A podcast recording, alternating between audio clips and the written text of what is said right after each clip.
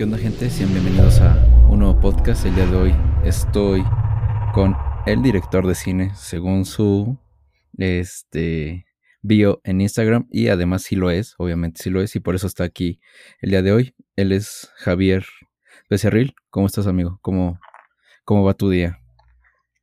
Hola, ¿qué tal? Eh, pues bueno, un poco cansado, la verdad. La escuela y esto me tiene un poco drenado de energía, pero, pero bien, feliz, feliz de que me hayas invitado aquí al podcast. Esperemos, espero que de bueno le guste a tu audiencia lo que hay, lo que hay, que, lo que hay por contar. Eh, yo, yo sé que hay mucho que contar. A mí personalmente había visto que subías cosas así como de filme y pues nunca me, no sé, nunca entré a ver si sí hacías algo, ¿no? Ya cuando estoy viendo lo que haces, dije, ok, es, es, es algo bueno y me llamó mucho la atención. Eh, pero bueno, este, ¿qué es lo que estás estudiando? ¿Por qué dices que te consume tanto tiempo la, la escuela? Eh, mira, estoy estudiando lenguas. La verdad es un poco extraño, ¿no? Cada que le digo a alguien, bueno, cada que alguien ve mi trabajo y me pregunta, ¿qué estudias? Pues esperan que les diga cine. Y yo también espero siempre decir cine, pero lamentablemente no, estudio lenguas. Eh, la verdad es una, es una historia un poco larga. Si quieres que la cuente, la cuento ahorita en un ratito, pero estoy estudiando lenguas y me dedico en mi tiempo libre y en vacaciones más que nada de lleno al, al cine, que es lo que realmente me gusta, me apasiona ya desde hace años. Y pues sí, eh, en esa parte te entiendo a veces, porque yo, por ejemplo, yo estudio ingeniería y pues yo muchas cosas de las que, proyectos que llego a hacer, pues muchos están relacionados con, con música o con, pues con ese tipo de actividades como podcast o entrevistas, etcétera. Entonces entiendo a veces ese, cómo te mira la gente rara, es como que, no te creo que estudies esto, morro. Exacto. Pero bueno, este, me gustaría profundizar así de lleno en, en, este, en cómo iniciaste eh, esa pasión por, por el cine en sí, en tu poder tomar una cámara y eh, capturar momentos. ahorita yo nada más quiero como esa parte de, de tú como viendo, viendo un lugar y diciendo aquí quedaría bien una escena así me gustaría primero conocer esos, esos inicios tuyos y ya después nos vamos por la parte de guion y, de ideas. Ok, mira, yo empecé, la verdad, mi, mi eh, amor y atracción por el cine empezó en 2014. Lo tengo presente, no te voy a mentir, no voy a decir de, no, pues desde niño yo veía películas y, o sea, sí veía películas, ¿verdad? Pero las clásicas de caricatura, superhéroes y y demás, pero no era como ponerme a analizar bien una película de lleno. Yo no sabía qué estudiar, la verdad, nada me llamaba la atención. Y la película que me hizo quererme adentrar en esto del cine fue Forrest Gump. Yo sé que es una película que actualmente yo creo que muchos, si no es que todos conocen. Eh, es una película que pasaban cada lunes y martes en Canal 5, ¿sabes? Pero yo nunca la vi. Yo nunca la vi y un día en 2014, me acuerdo del año, la puse y fue la primera película que me hizo llorar así neta. Desde ahí dije, ay cabrón. Sí, esa película es muy fuerte, es muy buena. Exacto, y ahí fue cuando dije, ¿sabes qué? Yo quiero esto, yo quiero tal vez no hacer llorar a la gente, pero sí que se identifique con una historia, que la historia les deje algo positivo, negativo también, puede ser el caso. Y que se entretengan, se diviertan un rato viendo un, un filme que pueda yo hacer. Y pues sí, así empezó todo. Así empezó todo y hasta ahorita ya, ya van casi siete años de eso. Eh, ¿Y cuándo fue que comenzaste? ¿Cuándo fue que tomaste la cámara o, tal vez hasta comenzaste con celular y dijiste voy a hacer esto, voy a hacer un guion o simplemente voy a hacer algo grabado conforme mis ideas vayan dando. ¿Cómo fue esa, ese primer tacto también con acercarte a grabar algo que dijiste, pues me animo, chingues mamá, voy a aventar mi propia mini película? Pues fíjate que yo hacía videos con un amigo en la prepa. Así, eh, teníamos nuestro canal en YouTube y hacíamos videoblogs y videos, la verdad, penosos. Lo reconozco, penosos. Ahorita están en YouTube, pero están privados. O sea, es una joya. por si alguien me hackea, es una joya ese canal. o sea, te, eh da, te da tanto cringe que lo tuviste que poner en privado. Sí, güey. No, no, no, no, Algunos los borré. Hay gente que todavía recuerda algunos que ya borré y sí es, es penoso, la verdad. Ok. Eh, y ahí empezamos a hacer videos, ¿no? Y todo. Con este amigo que te digo, se llama Toño. Un saludo a Toño, si es que está escuchando. Y con Ulises, que es otro amigo, con el que hago mis cortometrajes 100% con él, empezamos a grabar otro tipo de videos más experimentales, por así decirlo. Y llegó un punto en el que yo ya quería grabar algo más serio, más formal, como historias, ¿no? Ya un cortometraje hecho y derecho. Escribí mi primer cortometraje, que fue de amor. La verdad también es penoso y fíjate que estuvo chistoso porque se grabó, o sea, el guion era pésimo, ¿verdad? Solamente era la historia en papel, en, en, en prosa. Y se grabó, pero se grabó como yo tenía entendido, o sea, nada más pica de la cámara y sigue a los personajes y mira, de aquí se ve chido, pues va, dale. Mm, ok. Así simple. Obvio, después te vas dando cuenta de, de que no mires que aquí el encuadre no quedó muy bien, se ve borroso, no está bien enfocado, la actriz vio la cámara, pero en el momento pues de que te das cuenta, aparte era el primero. Y ahí es cuando me empiezo a adentrar más en el proceso de creación, todavía en la prepa. Pero así fue como yo empecé, eh, agarrando la cámara y pues aquí se ve bonito, pero sin tener en contexto de todo lo que lleva el cine detrás. Bueno, eh, también no te recrimines eso de que, de que tal vez no te das cuenta de los errores, pues obviamente mm.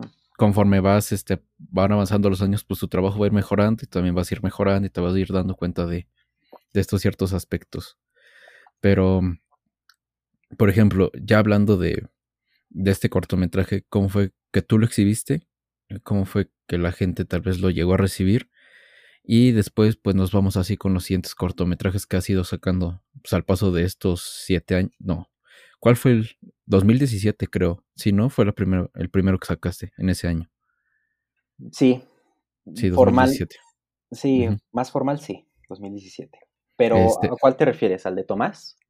No, el, de Tomás ahorita no. Este, ah, sino, uh, o sea, así en general, desde el que sacaste al inicio, este, ¿cómo fue ¿Cómo dijiste, bueno, tal vez no sea lo mejor, pero pues lo voy a sacar a la luz, voy a mostrar que puedo lograr hacer algo bien hecho o algo con lo que tú te sientes satisfecho y después ya, ¿cómo empezaste a mostrar tus demás trabajos? ¿Cómo fue que te animaste?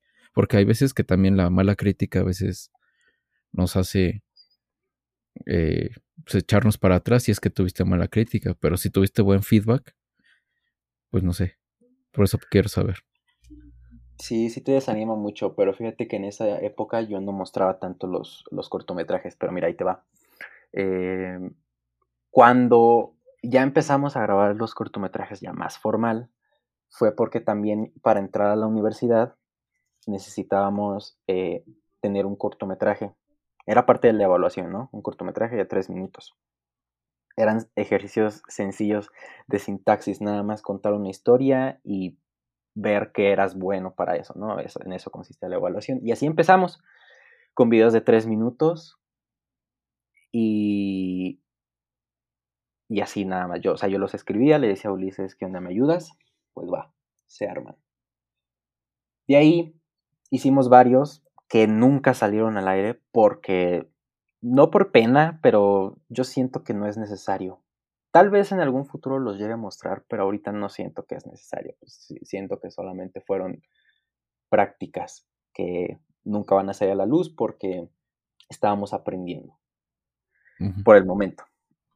Pero eh, en ese tiempo, era 2017, yo estaba muy desanimado en cuanto a estudiar porque había aplicado dos veces examen para entrar a, a UAM a cinematografía y en las dos veces no quedé. Y yo me, en ese tiempo me sentía muy desanimado, no sabía qué hacer con mi vida y me puse a, a escribir un guion, un guion que fue el de decoración, mente sin cordura, que terminó siendo un buen corto. Pero mira, empecé a escribir el guion, 16 páginas creo, y le dije igual a mi amigo Ulises, vamos a hacerlo, te late, va, me late la historia.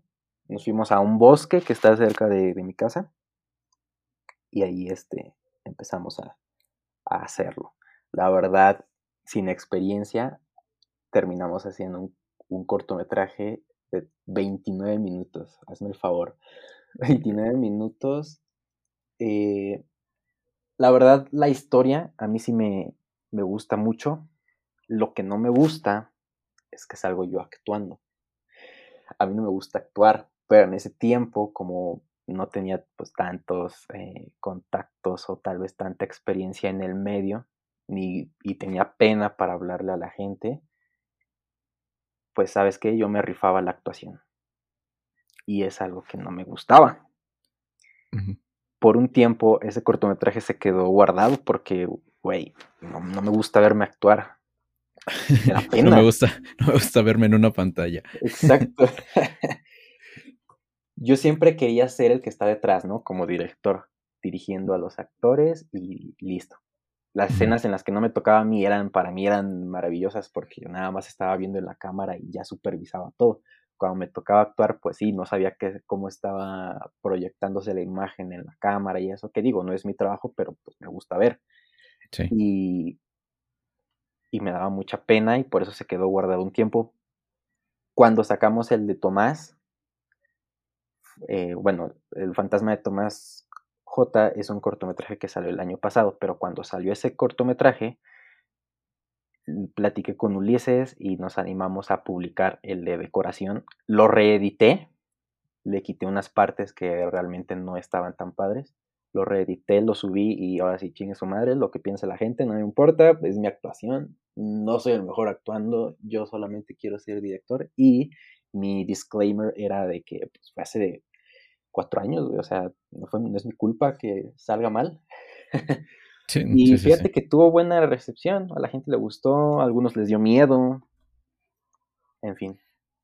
Fíjate que el de El fantasma de Tomás, pues el, la adaptación a mí me gusta más el efecto de, de sonido en el sentido de del como el tipo mute que hacen porque eh, no sé si realmente el, actor eh, tiene un problema auditivo no sé.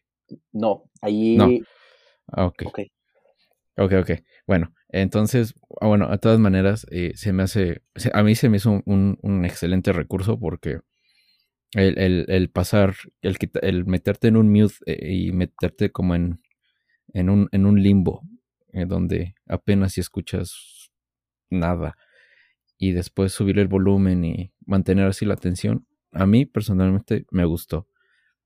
Así que pues, yo también te puedo decir que en, esa parte de, del fantasma de Tomás también me gustó. Me gustó cómo, cómo hicieron el, la historia y aparte también noté una referencia ahí muy fuerte a, a José Madero. porque yo supongo que eres muy fan. Sí, sí, sí. Escribo, cuando escribo tomo muchas referencias a veces de canciones y a veces en los diálogos utilizo esos como guiños, eh, no solo de, Pepe, sino de otros artistas. Hay bastantes que la gente no sabe, ¿verdad? Y qué bueno que reconociste algo ahí de, Pepe. Eh, pero sí, efectivamente. Sí, de hecho también creo, en el de abril también lo vi, también noté, no, no es que me suena un montón algo que dijo alguno de los dos, no me acuerdo quién, este, y también como que se, me hace una referencia ahí a algo, a una canción, pero no recuerdo cuál. Pero bueno, entonces, para todos estos guiones, ¿cómo te inspiras aparte de, no sé, que quiero relatar esa historia, quiero relatar, esta otra historia? ¿Cómo te sientas a pensar en cuál va a ser mi próximo cortometraje? O cómo te sientas y... O, simplemente como a veces como me pasa a mí, que a veces me siento y me llega una idea y me pongo a escribir como loco. ¿Cómo lo haces tú ahí? ¿Cómo es tu proceso creativo en esa parte? Ok, ah, bueno, primeramente gracias por, por ese cumplido en, el cortometraje del Fantasma de Tomás. Ahorita si quieres hablamos más del proceso ya técnico de ese cortometraje que está muy interesante. Em, pero mi, proceso creativo, ¿cómo comienza? Eh, cuando tengo una idea, un sentimiento persistente en mi cabeza que quiero expresar, ahí empiezo a notar ideas, frases que se me ocurren, partes de canciones incluso, y las empiezo a, trabajar y las anoto, ¿no? Y les, les doy vueltas y vueltas y vueltas, porque muchas veces escribo una frase que me gusta en el momento, pasan los días, la vuelvo a leer y no mames, esto que no tiene sentido, y ya, la desecho. Y así estoy trabajando las ideas y las ideas para que no pierda en mí ese, esas ganas de quererla, de querer expresar la idea. Me siento a escribir con, música, planeo, pienso en cómo quiero hacer la historia, pero para esto me pregunto qué tengo a mi disposición. Yo tomo mucho como inspiración a un director que se llama Robert Rodríguez, no sé si lo conozcas, es el que hizo pues mini espías y eh, del Crepúsculo al Amanecer, Planeta Terror, bueno, esas películas de culto. Em, y él en una entrevista dice, haz una película con lo que tengas. Y él dice, yo cuando hice el mariachi, que es una película de, culto, así ya viejísima que hizo él, la primera película que hizo él, yo cuando hice el mariachi nada más tenía una tortuga, una guitarra y a un amigo que no usaba su cámara. Y con eso hice mi película. Entonces yo tomé eso, he tomado eso como inspiración y volteo a ver que tengo.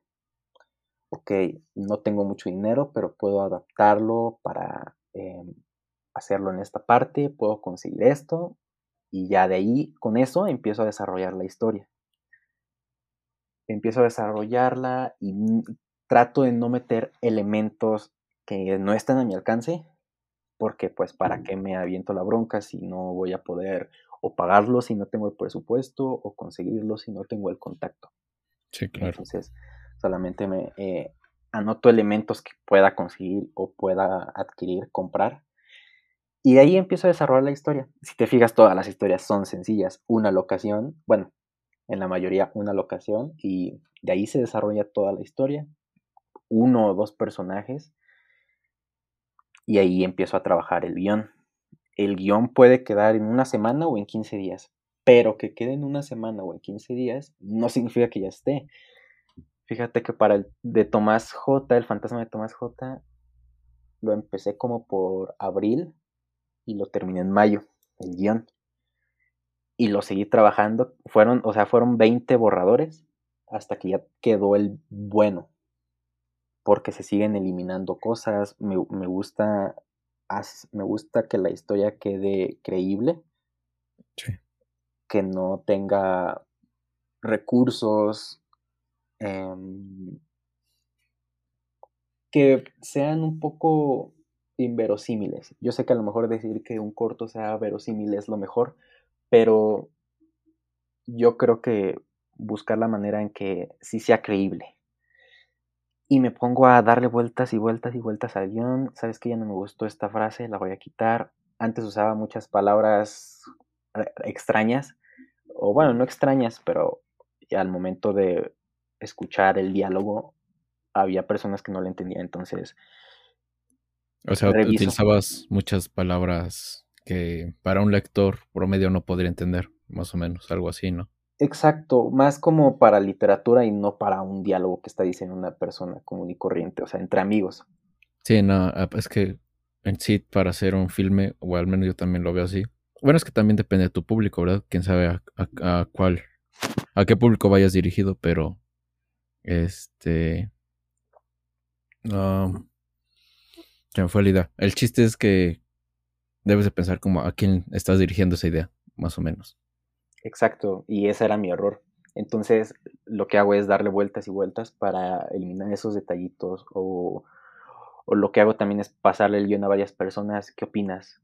Que me den su punto de vista. Ok, con lo positivo y lo negativo trabajo y lo sigo editando, lo sigo editando y pues así es, así es básicamente mi proceso, pero la mayoría de cortometrajes, fíjate que sí son sentimientos propios o situaciones que yo viví, pero muy dramáticas.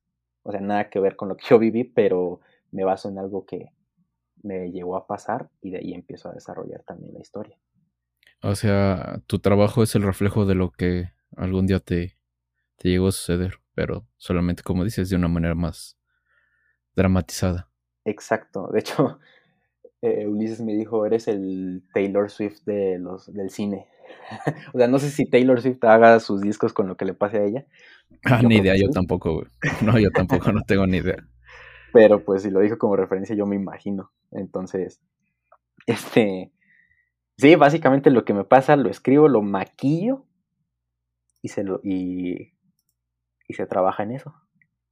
Y hablando eso de, de que plasmas tus situaciones, tu situación de, de, vida, por decirlo de una manera, eh, en tu filmografía, eh, ha, ha, habido personas cercanas tuyas que conozcan cosas que te hayan pasado, que te hayan dicho, oye, ¿no crees que está mal que expreses aquí tu, tu sentir o, o casi nadie ha cachado esos, esos momentos donde pues sí, donde has pasado por algo. No, casi nadie lo ha cachado.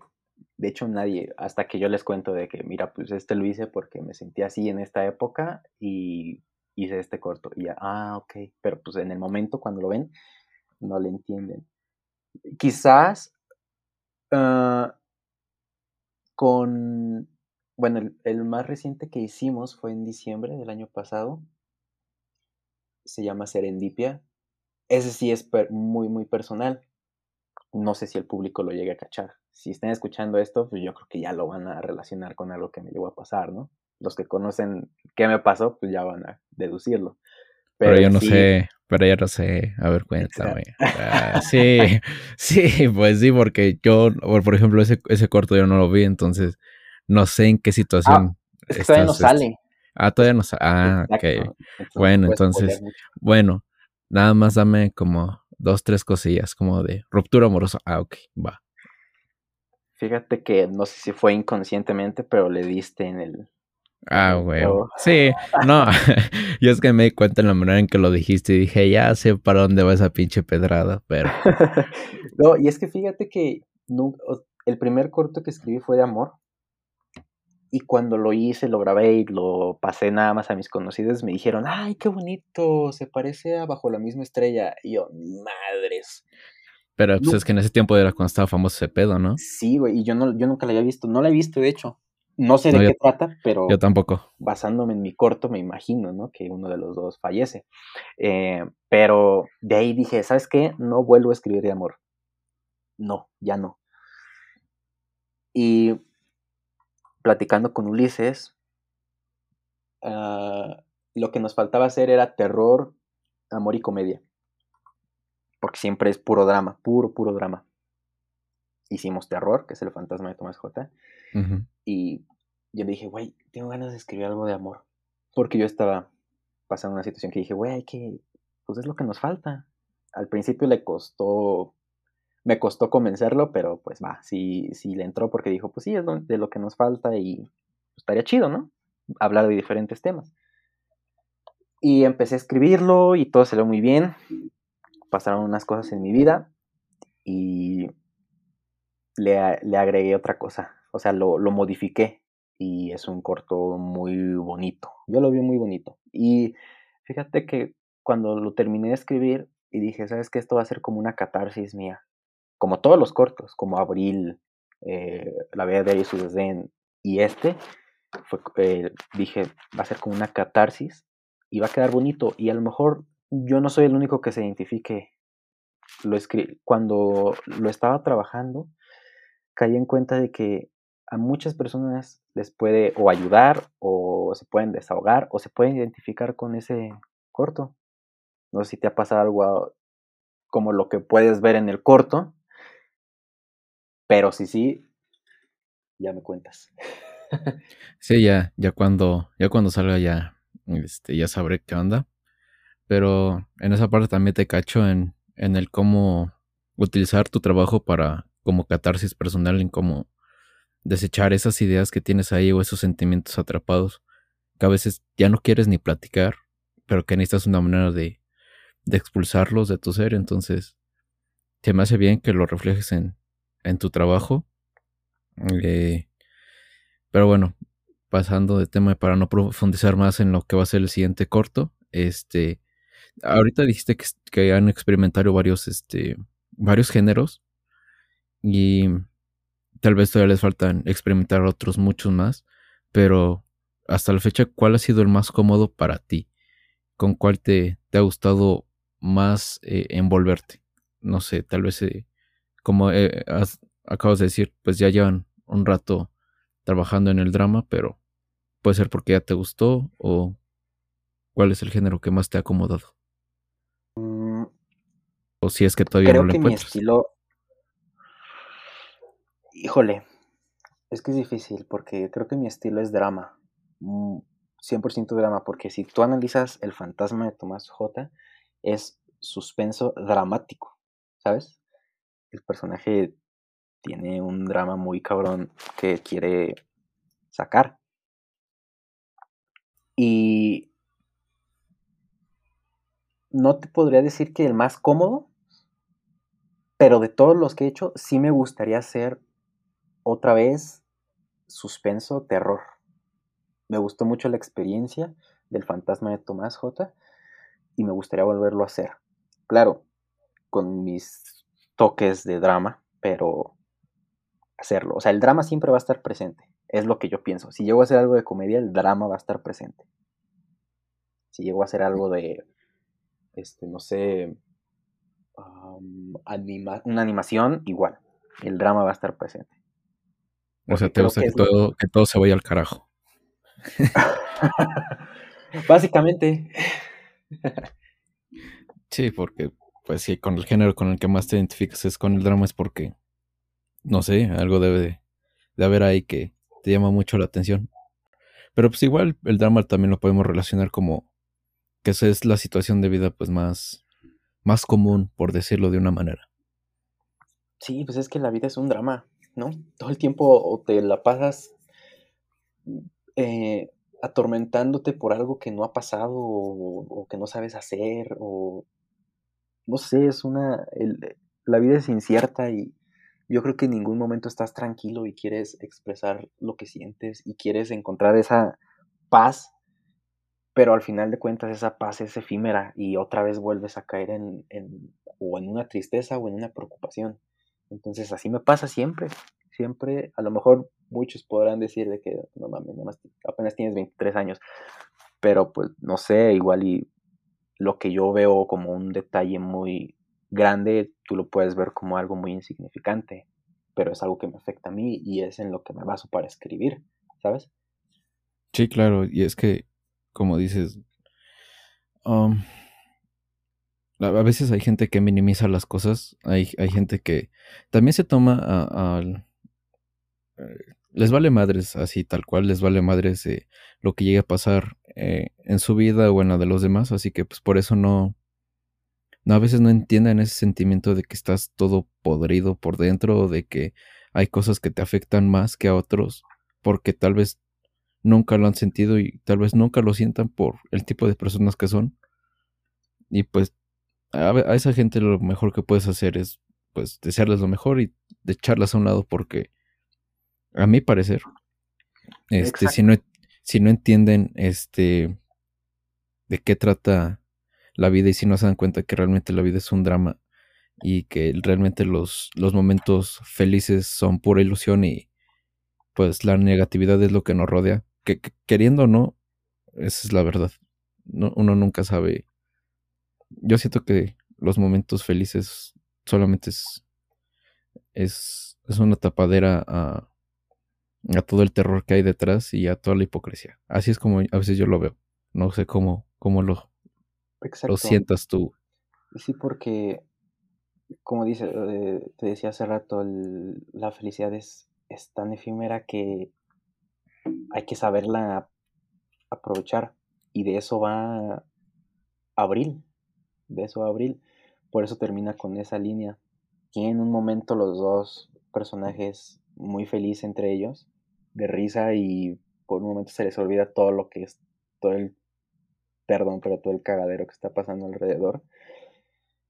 Y ella dice, después de tener ese momento feliz, ella dice, podría ser así todo el tiempo. Y, ese, y el, su amigo, su pareja, le contesta, es así ahora, es suficiente. Y para mí esa frase tiene mucho, mucho poder, porque sí, podrás estar triste y, cabizbajo todo el tiempo, pero cuando estás pasando un rato agradable con, con un amigo, o con tu pareja o con un familiar, y te das cuenta de que, chale, qué chido, estoy siendo feliz en este momento, aprovechalo, disfrútalo, porque el día de mañana otra vez vas a volver a tu rutina y otra vez todo va a ser igual. Entonces, aprovecha el ahora y el hoy, igual otra referencia a Pepe. Y otra referencia a Pepe igual es el SCDD. Mm. same shit, different day. Y Exacto. Queda completamente con lo que acabas de decir porque el a veces esos, esos pequeños momentos que tal vez y que haya una canción de de Pearl Jam que se llama Black eh, en una frase dice que por qué ve a, los niños reír y él ya no sonríe o sea a veces te toca que ves a unos niños corriendo en la calle y jugando pues tú por dentro como que te alegras como que te llega un momento de nostalgia y, y, y de vitalidad y dices qué bonito pero pues a veces uno ya está tan podrido, tan corrompido que ya esos momentos ya no los disfruta. Pero cuando los llegas a disfrutar, esas que son las pequeñas cosas, es, es energía pura para, para la vida.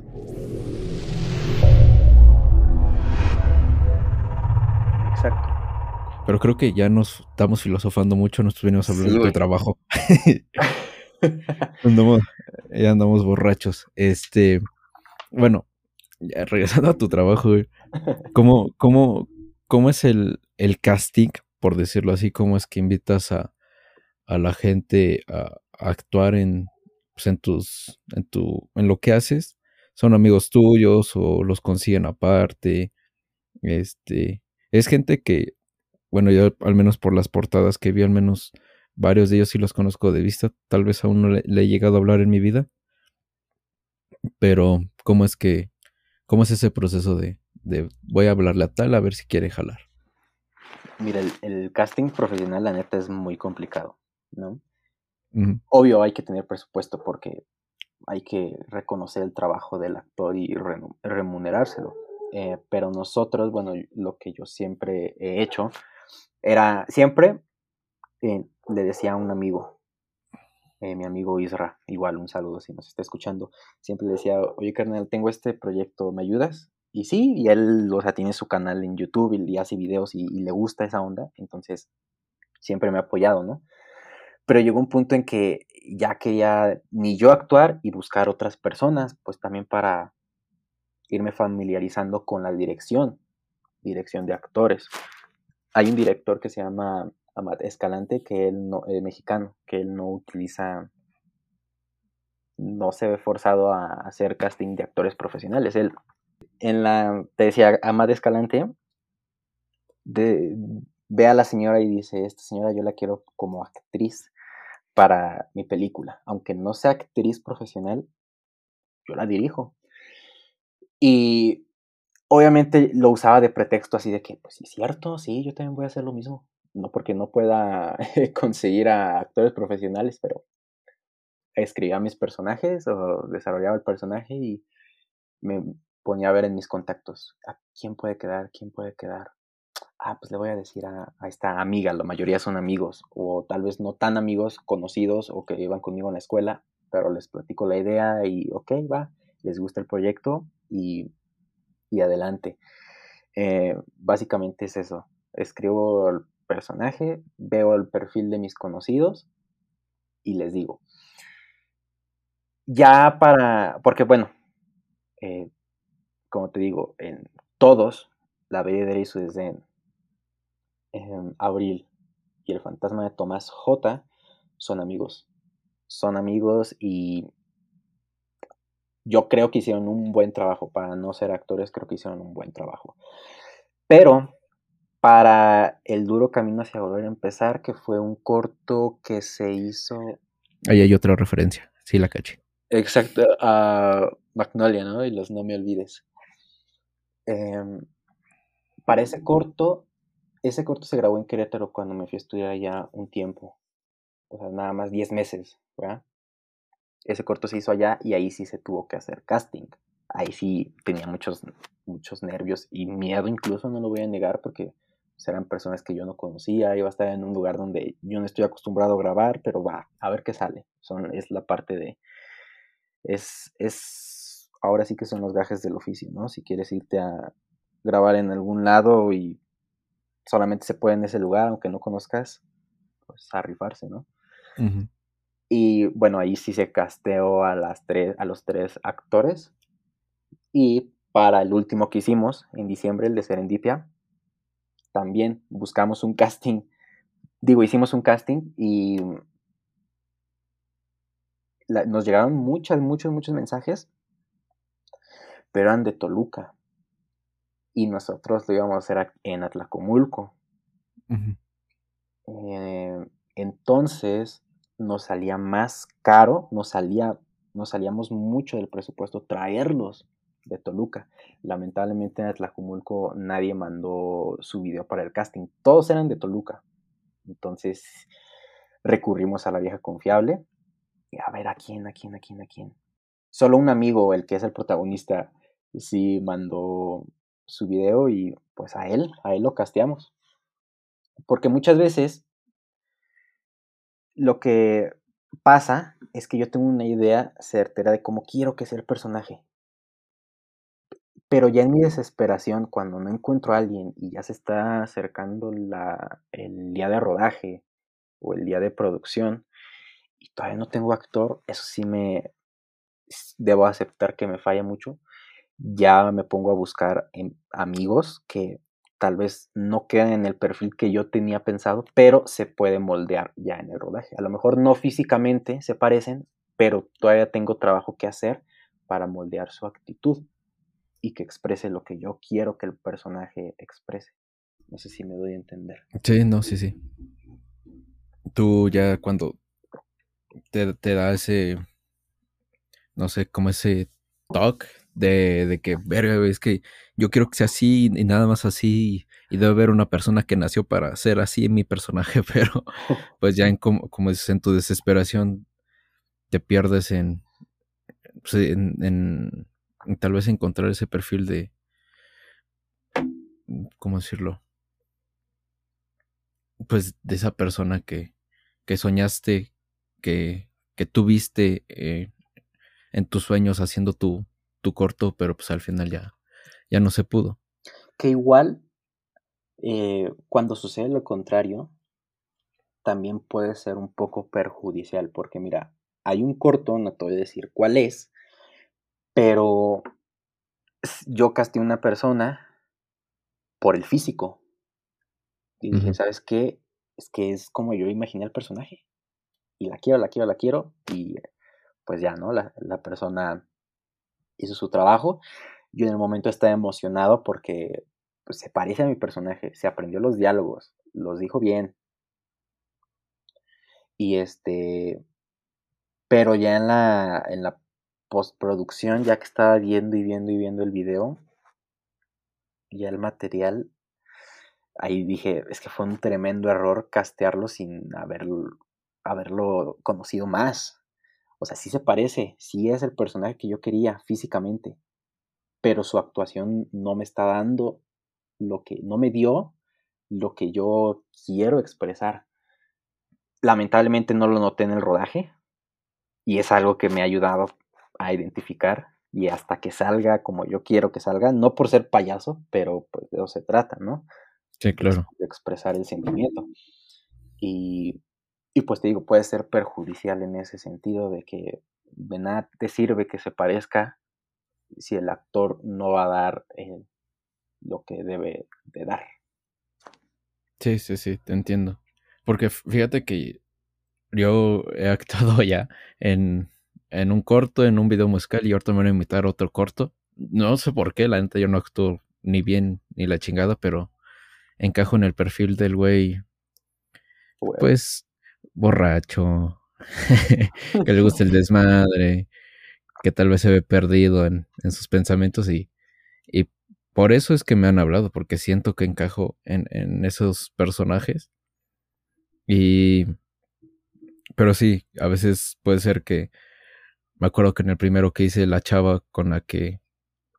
con la que yo tenía que actuar, este, pues sí, sí estaba bien perdido, o sea, sí estaba guapa, sí, sí, eh, sí se aprendió los diálogos, sí sabía qué tenía que hacer, pero hasta yo mismo me senté incómodo cuando lo hacía porque si era como que no, es que no. O sea, lo está, sí lo estás haciendo bien, pero no es lo que ellos quieren. porque ellos también querían un drama, los güeyes que estaban este, filmando ese día. Y pues más o menos como que puedo entender esa frustración de tu parte. Yo no, yo no siendo como director, sino más bien puedo ver que tal vez hay gente que a veces no te da el ancho personalmente con tu personaje.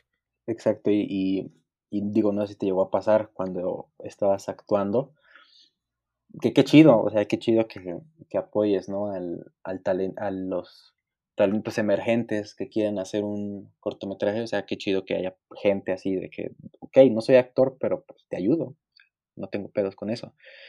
Yo agradezco mucho eso, y no sé si te llegó a pasar, pero llega un punto en el que sabes que a lo mejor no es lo que quieren, pero él dice así de que, pues ya quedó, ya chingue su madre, ya. Si no me dice nada, qué bueno. Y así yo, yo me ponía esos mismos, yo me ponía solito el pie cuando yo actuaba en los cortometrajes, así de que, ay, no quedó como yo quería, pero ya estoy cansado, ya, ya, ya sí. Y ya le decía a Ulises, sí, ya queda, la que sigue. No, pues no, es que así ya, ya es este, es que ya al final el trabajo ya no, ya se nota que ya no, en alguna parte como que se pierde esa esencia y dices, nada, aquí ya, aquí ya se ve que es puro pinche invento. es la verdad, como que te das cuenta cómo va estructurado y de repente se ve que ya, pues todos están eh, como que muy forzados, a veces hasta cansados. Y tú a veces con eso, ¿cómo lidias? Porque, pues no sé si la gente que a veces lleves haya, haya actuado antes, eh, cómo lidian ellos con eso, con el nerviosismo, eh, con el aprender y escuchar tus indicaciones, porque a mí en un video no me dieron como indicación, nada más me dijeron, pues tienes que hacer esto, pero como que no me explicaban más o menos qué era lo que tenía que hacer realmente, sino es como que, pues a ver, date, haz esta situación. Tú sí eres muy claro y cómo trabajas a la gente mm. cuando está actuando. Pues yo con mis actores trato de establecer un vínculo, no de amigos, eh, una disculpa por eso. Eh, yo con mis actores trato de establecer un, vínculo, como te decía, no de amigos,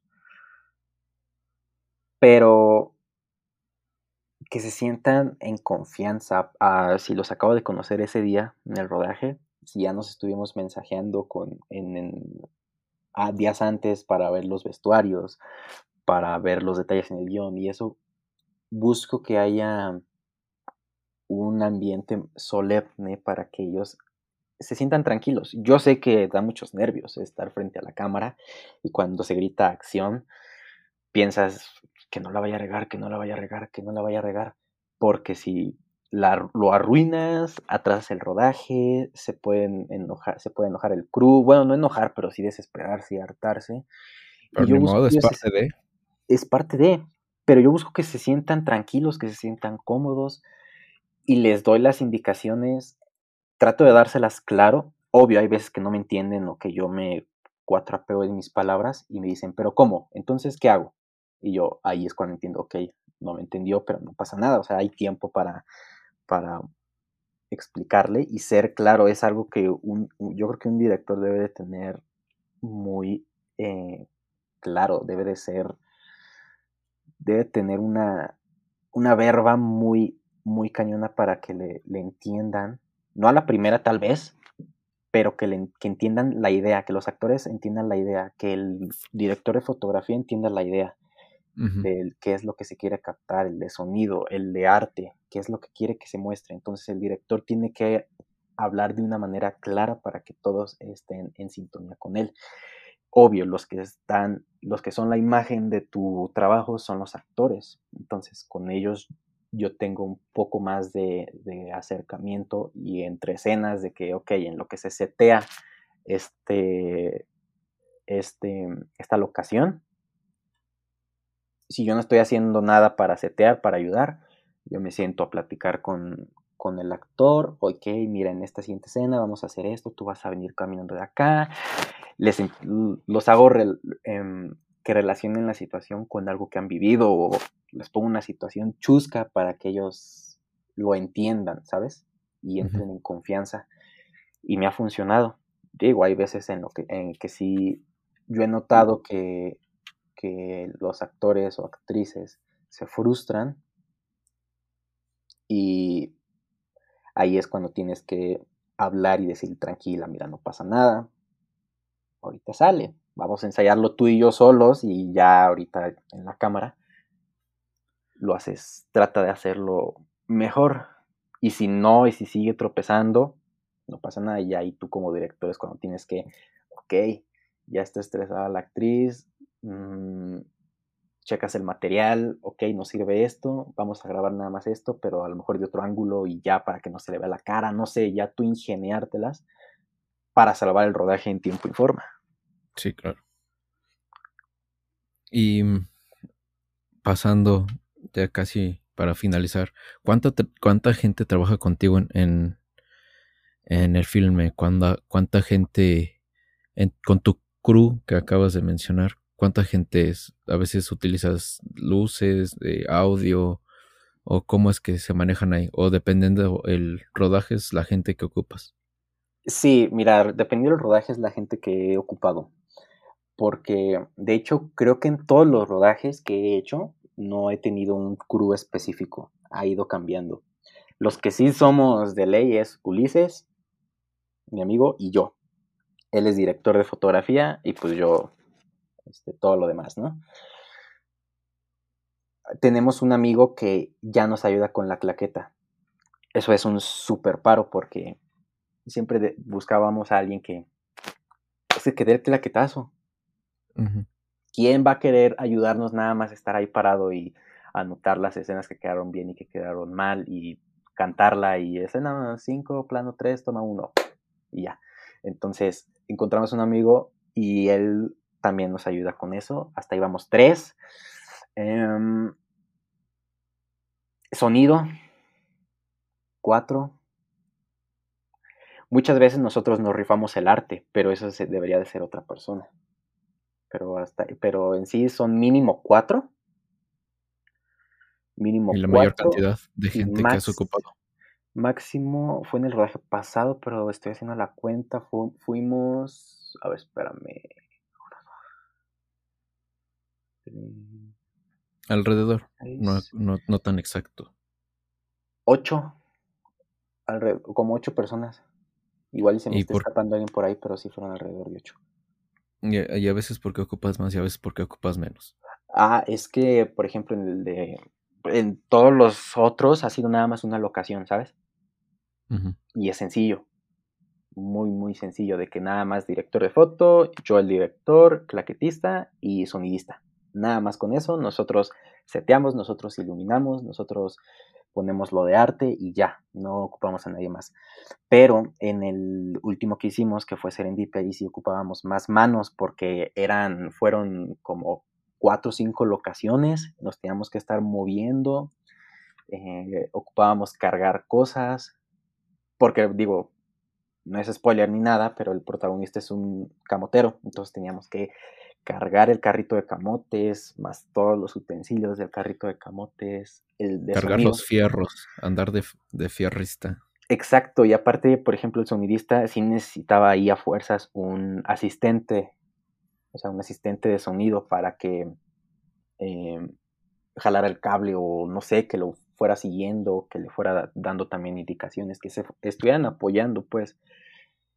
También necesitábamos de manera esencial, como eran varios días, varias locaciones, un asistente de dirección, que fue quien se rifó los tiempos y todo. Entonces, hay veces en las que podemos, a lo mejor, yo sé que no es lo correcto, pero a veces si se puede omitir un miembro del club para hacerlo más ágil, pues es válido.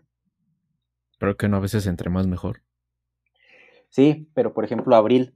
Abril era nada más una locación. Nada más dos actores y los planos eran fijos. ¿sabes? Ah, sí, sí, sí. Una vez seteado e iluminado, ya no iba a moverse nada. Entonces, ¿para qué te, metíamos a lo mejor un asistente de dirección o un asistente de sonido si no iba a ser mucho? Porque uno no puede decirle a uno a un miembro del club de que no estés estorbando, porque nadie estorba, o sea, todos son muy útiles. Pero para que se esté cansando, esté aburrido nada más ahí viendo, sin hacer nada, pues mejor, ¿no? Cortar personas. Sí. Por ejemplo, esa, esa, ambientación de ese, de ese corto a mí me gustó. No, muchas gracias. De abril. sí. Sí, se nota muy cálido. Pues sí, porque es pura luz cálida, entonces sí, sí, sí manda ese, ese sentir. Y ya para finalizar, en tiempos de edición, ¿cuánto tiempo se, no sé quién de los dos se dedique o se dedique a un externo? ¿Cuánto tiempo se tardan en, en, en hacer su, su edición? Y, por ejemplo, si grabas hoy un corto, ¿cuánto tiempo después sale? en cuanto a lo de la edición, antes yo los editaba. Cuando son muy cortos, yo los edito. Están en mis posibilidades, a mí me gusta, me gusta mucho editarlos, corregir el color, moverle el sonido y todo, ¿no? Me tardo a lo mejor una, unas, ay, que está complicado. Para no hacértelo largo, bien, bien, bien, bien, un mes un mes. Pero, por ejemplo, los últimos dos que hemos hecho, El Fantasma de Tomás y Serendipia, los edité con, con Ulises. Por cuestiones técnicas, nos veíamos forzados a editar en, en, su computadora, en su disco duro y ahí, ¿no? Vernos para editarlo. El, el fantasma de Tomás, sí se tardó seis meses en editarlo. Fue es un chingo de tiempo. Sí, güey, porque estábamos los dos, o sea, lo grabamos en vacaciones. Después entramos a la escuela y los únicos días que teníamos libres eran los viernes y nos íbamos a la biblioteca de mi escuela para editarlo nada más dos horas. O sea, imagínate, dos horas cada ocho días. No levantas nada. Sí, no, no haces nada. Exacto, entonces llegó un punto en que, ¿sabes qué? Vamos a vernos este fin de semana y vamos a terminarlo todo ya, ya, ya. Y me acuerdo que lo, lo grabamos en julio y lo terminamos en enero, Y el de Serendipia, ese sí se tardó menos, pero sí se tardó más de lo esperado. Se tardó tres meses. Ese ya, ya está, pero todavía no sale al aire. Y respondiendo a tu otra pregunta, de que cuánto tiempo me tardó para sacarlos, es que eso ya a veces ya no depende de mí, porque lo que uno busca con los cortometrajes es festivalearlos, meterlos a diversos festivales. Lamentablemente es muy difícil y en muchas ocasiones el festival no selecciona tu cortometraje y pues ni modo, ¿no? A seguirlo intentando. Y no lo puedes sacar, no puedes mostrárselo al público porque el festival pide en los requisitos, en la convocatoria, que sea que no se haya estrenado previamente que sea, inédito, que sea virgen. Exacto, que sea exclusivo para el festival, que sea inédito. Y por esas cuestiones uno no lo puede publicar. Y si es, si es este un poco frustrante.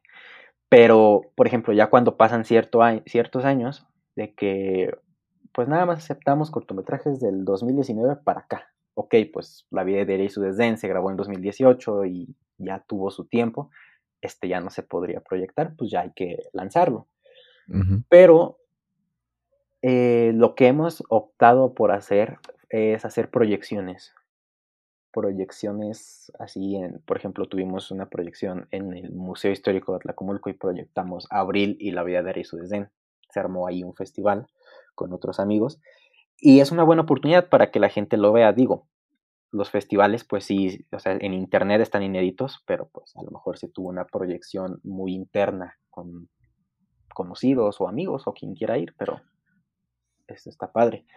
Y con lo del fantasma de Tomás fue muy gacho porque ahí sí teníamos planes para proyectarlo igual en el museo y para festivales. Lamentablemente con el COVID muchos festivales cancelaron su edición y en los que, o sea, en los que entraba el corto, cancelaron la edición por este año y en otros no entraba porque pues era muy largo, ¿sabes? Y tampoco se podía proyectar, no había recintos en los cuales proyectarlo.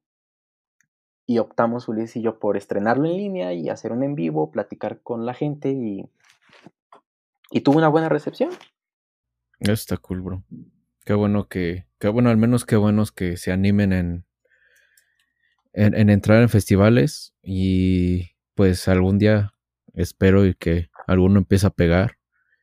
Sí, sí, pues qué chingón. Al menos ya fui pionero en, en escuchar tu primera entrevista o una de tus primeras. No sé la verdad cuántas te han hecho, la verdad estoy hablando al tanteo.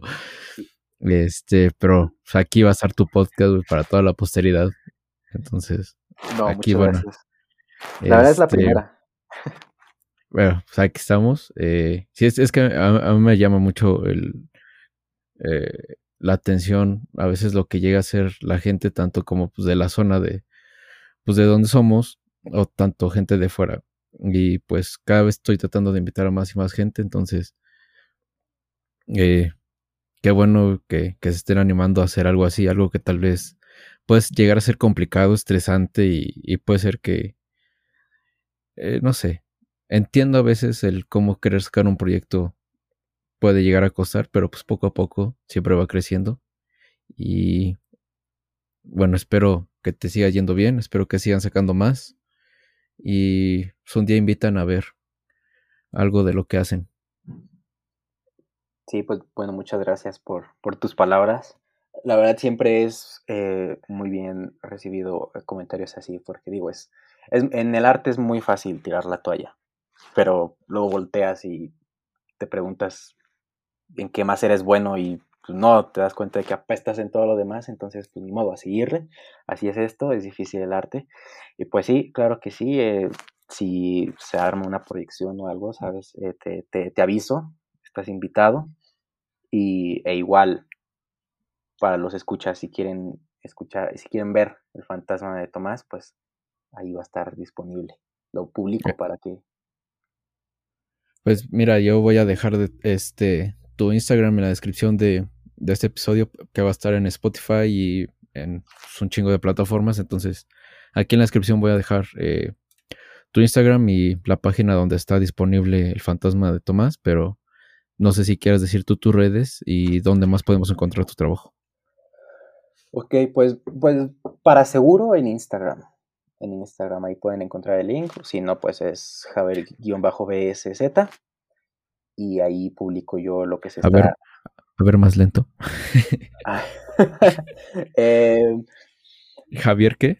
Javier-BECZ. Ahí está.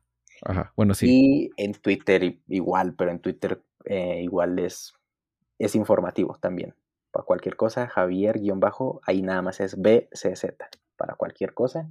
Ahí ando publicando qué se va a estrenar o qué va a salir o qué se va a hacer. Y pues ahí me pueden encontrar. Y ojalá sea de su agrado el material que hemos realizado a través de estos seis años. Este, pues muchas gracias por haber aceptado la invitación. Eh, no, muchas gracias por, de este lado vamos a seguir apoyando eh, lo que vaya sacando y si tienes más amigos o conocidos que se dediquen a hacer cierto tipo de actividades que tal vez no sea muy conocido o que tal vez no sea algo común dentro de lo que lleguemos a hacer, pues mándamelo y pues voy a tratar de ayudarles a difundir al menos un poquito de lo que ustedes hacen. Va, sí. Este, eh, y pues ya sería todo de mi parte. Gracias por estar aquí. Y pues nos escuchamos en el siguiente podcast. Este podcast fue con Javier.